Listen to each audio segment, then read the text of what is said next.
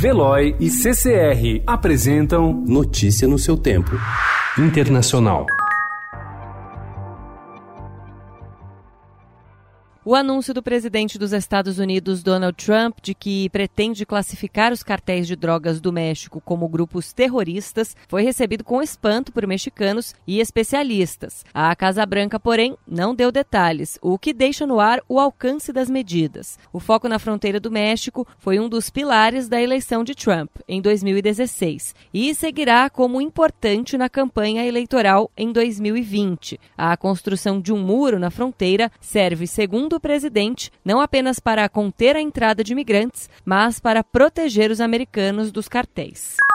O governo Donald Trump cortou substancialmente sua contribuição para o orçamento coletivo da Organização do Tratado do Atlântico Norte, revelaram funcionários americanos e da Aliança Atlântica. A medida ocorre em meio aos questionamentos sobre o comprometimento de Trump com a OTAN, enquanto ele se prepara para participar da reunião em Londres, que marcará o 70 aniversário da organização. Trump reduzirá de 22% para 16% a contribuição usada para pagar gastos de manutenção das sedes.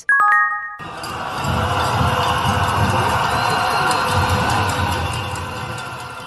A Colômbia chegou ontem ao sétimo dia seguido de protestos após a convocação de uma nova greve geral por sindicatos de trabalhadores e organizações estudantis, responsáveis pelo início das manifestações há uma semana, que deixaram quatro mortos e mais de 500 feridos. Milhares de manifestantes ocuparam a Praça Bolívar, o centro dos protestos em Bogotá, com bandeiras, panelas e apitos, rejeitando as propostas que foram até agora apresentadas pelo presidente Ivan Duque. As marchas devem forçar Duque a fazer grandes mudanças em sua reforma tributária.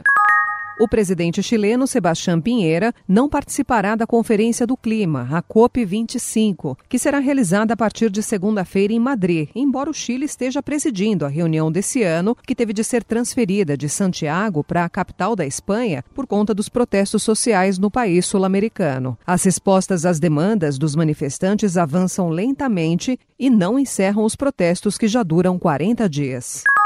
O ex-presidente Luiz Inácio Lula da Silva telefonou ontem para o ex-presidente da Bolívia, Evo Morales. Segundo o Instituto Lula, foi uma ligação de solidariedade e preocupação humanista com Evo, que está exilado no México desde o dia 12, depois de renunciar ao cargo sob pressão dos militares e de manifestações de rua. Notícia no seu tempo. Oferecimento de Veloy. Piscou, passou.